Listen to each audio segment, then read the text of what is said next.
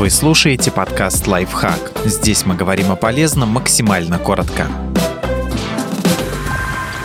Четыре признака, что вы переросли дружбу. Признать это может быть непросто, но необходимо вы перестали понимать друг друга. Когда люди много общаются и находятся на одной волне, отношения обрастают внутренними шутками и фразами. Вы хорошо понимаете друг друга и практически не возникает сомнений, кто что имел в виду. А потом наступает время, когда эта способность утрачивается и начинаются конфликты из-за неверных интерпретаций. Дружеское взаимопонимание на грани телепатии формируется годами и разрушается тоже довольно долго. Если обнаружите подобное, это значит, что вы уже давно движетесь в разных направлениях у вас больше нет ничего общего. Нормально, когда у друзей разные интересы. Это даже полезно для отношений. Вы можете вместе радоваться одним вещам и делиться интересной информацией о других. Но точки соприкосновения должны быть, и немало, что-то же вас свело вместе. Если пересечений не осталось, и вы каждый раз мучаетесь, пытаясь придумать общий досуг или тему для разговора, где-то ваши дорожки разошлись. Вы не рассказываете другу о важных событиях своей жизни. Когда происходит что-то значимое, обычный порыв поделиться этим с близкими. Так можно порадоваться вместе, получить поддержку или хороший совет. Но если вашего друга нет в списке таких людей, и вы никогда не спешите к нему с новостями, то больше в этом человеке не нуждаетесь нуждаетесь.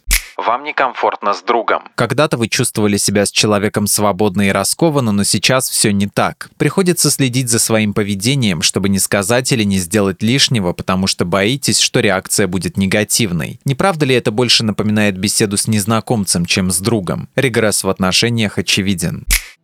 Подписывайтесь на подкаст «Лайфхак» на всех удобных платформах. Ставьте ему лайки и звездочки, оставляйте комментарии. Услышимся!